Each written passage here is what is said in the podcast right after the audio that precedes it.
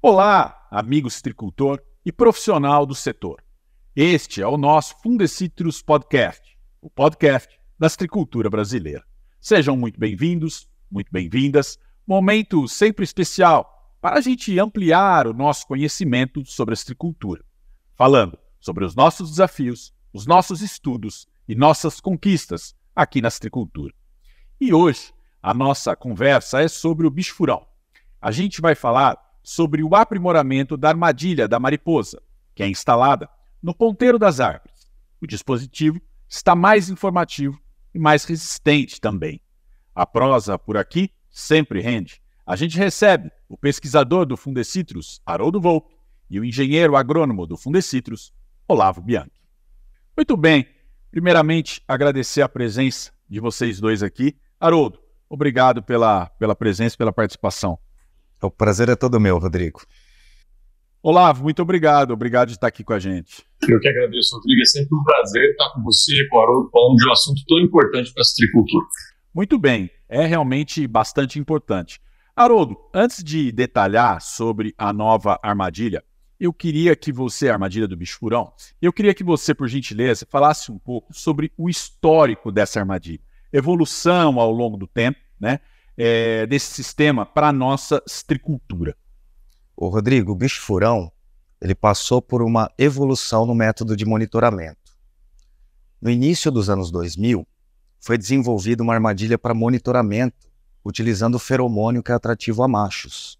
Com isso, a tecnologia ela evoluiu muito, porque fazendo a detecção de mariposas chegando na área, é possível fazer um controle assertivo antes que as mariposas coloquem ovo nos frutos. Quando isso acontece, há perda para o produtor.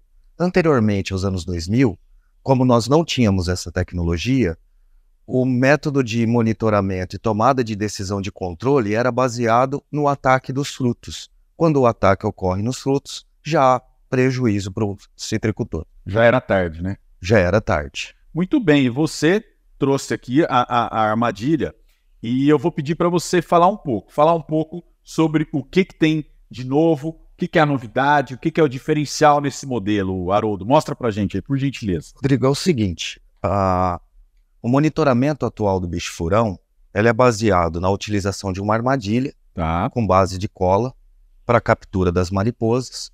Só que para atrair as mariposas para dentro dessa armadilha, é utilizado, como eu já comentei, o feromônio, tá? Que vem nesse invólucro é uma pastilha? É uma pastilha. Sim. É uma pastilha, ela tem uma liberação e ela atrai os machos. Ela é autoadesiva? Como é que ela funciona? Ela é colocada no interior do, do piso da armadilha. Tá tá? A montagem é feita da seguinte maneira, tá? Temos uma armadilha agora atualizada, tá? Onde nós temos um guia de instruções de uso, que isso não havia no passado, tá? E aqui a montagem da armadilha é muito simples, puxa-se ela embaixo, é colocado a pastilha que atrai o inseto dentro do piso, com o lado plástico para cima, que é por aqui que vai sair o odor. Esse plástico tem que ser mantido, não pode remover o composto de dentro, porque ajuda na liberação na taxa que atrai o macho e ela é fixa dentro do piso.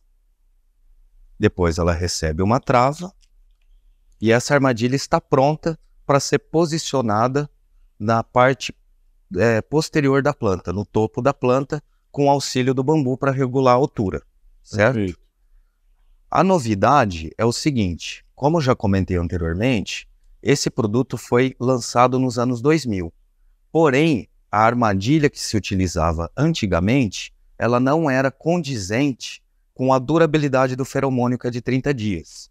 Ela se degradava com a ação das chuvas nós identificamos o problema, o Fundecitrus, e em parceria com uma empresa produtora de armadilhas, especialista nisso, foi desenvolvida uma armadilha impermeável para permitir que ela dure nas chuvas, que é um período onde ocorre alta incidência do furão, que é com chuvas e altas temperaturas. O Haroldo, então as armadilhas começaram a ser usadas na astricultura nos an... em 2000 ou nos anos 2000? Me, me no início dos anos 2000. Muito bem. E até de lá até hoje vigorou né, o, o, o modelo antigo, em que você tinha uma pastilha que durava mais do que a estrutura da armadilha. É Exatamente. Nós identificamos esse problema e nós desenvolvemos em parceria com uma empresa uma armadilha à prova d'água e aproveitamos a oportunidade e fizemos também um guia de instruções, porque nós notávamos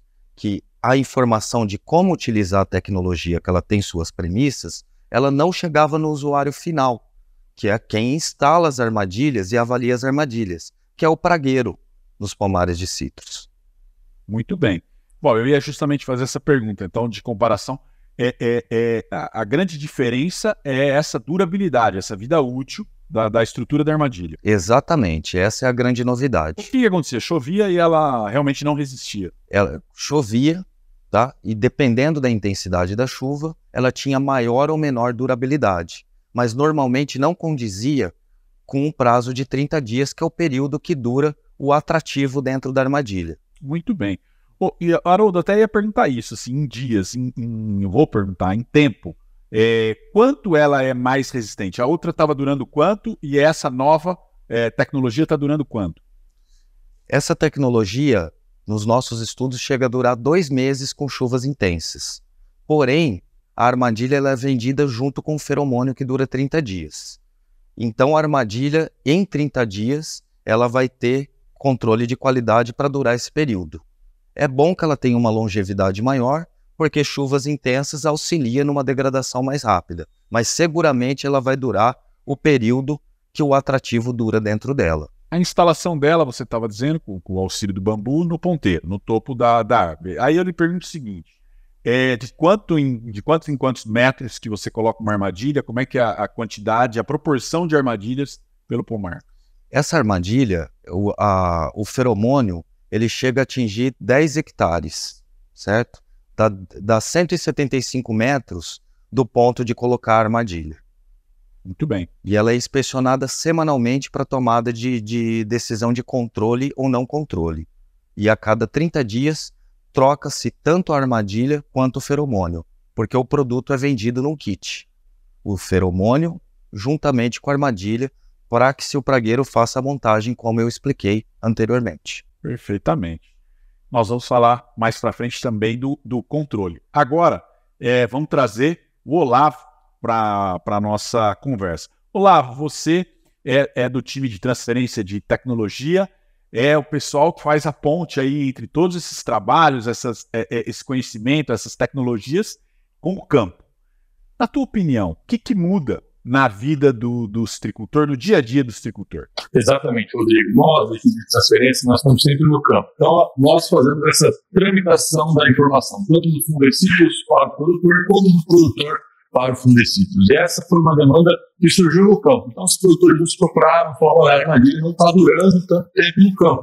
O que a gente pode fazer? Nós trouxemos essa demanda para dentro da pesquisa, desenvolvemos essa armadilha, e hoje ela facilita muito, porque nós sabemos que o produtor, o citricultor, ele tem várias demandas, ele tem vários desafios dentro da sua produção. Então, quanto mais fácil, quanto mais prático for o monitoramento de determinada praga, é melhor para ele. Então, todo mundo está ganhando. Então, nós trouxemos essa demanda, analisamos e agora estamos devolvendo a solução para o produtor.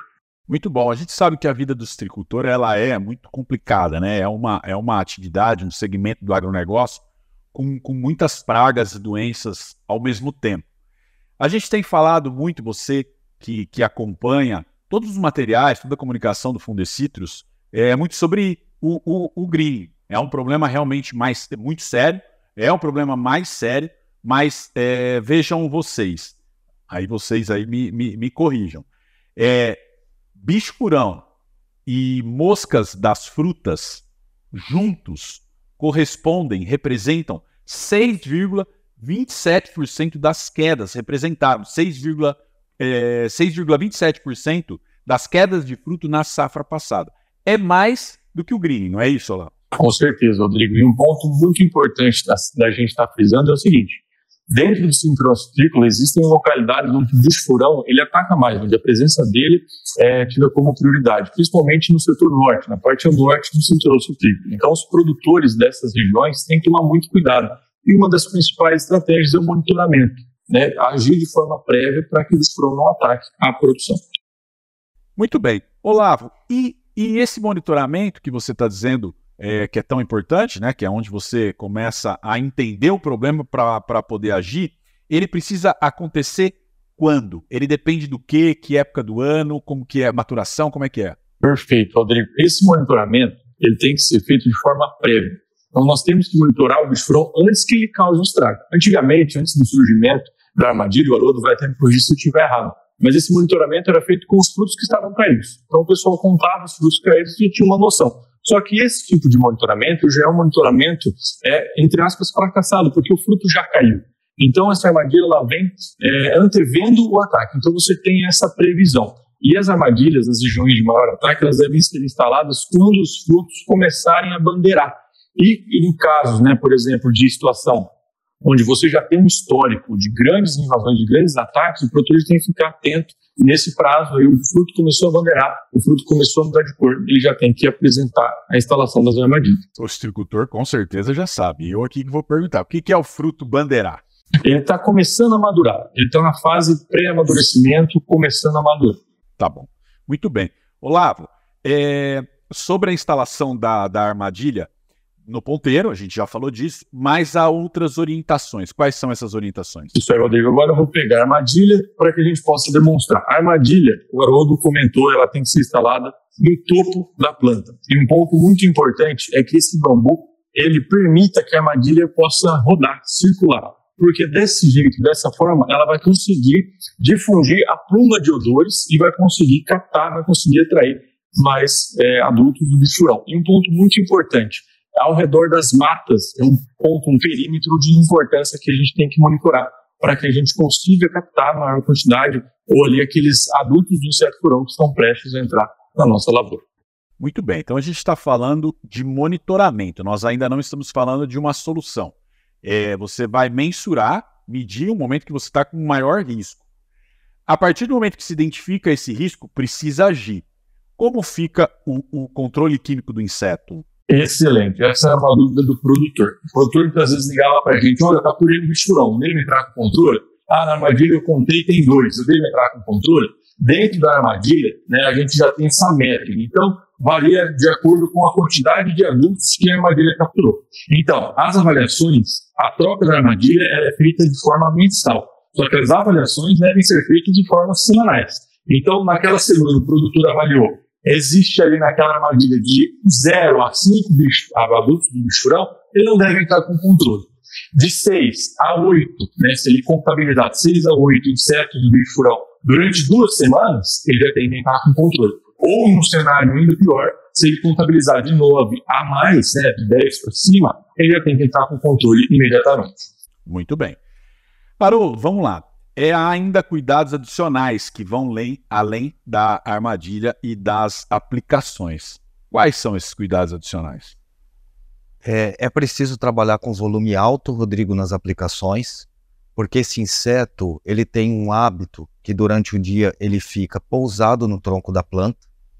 A mariposa, tanto macho quanto fêmea, tem a coloração da asa muito parecida com o do tronco. Isso também é um facilitador da gente monitorar com feromônio, porque a olho nu é muito difícil de ver esse inseto. Como esse inseto ele fica dentro da copa da planta durante o dia, é preciso, além de tomar cuidado com as moléculas que devem ser utilizadas, trabalhar com volume de 70 a 80 ml por metro cúbico da, de copa para atingir o inseto dentro da copa. Preferencialmente, tá? Esse a armadilha ela não é colocada no topo da planta por um mero capricho, tem um motivo, tá? Porque esses insetos no crepúsculo, ao cair do sol, eles costumam ir no, no, no topo da planta para copular.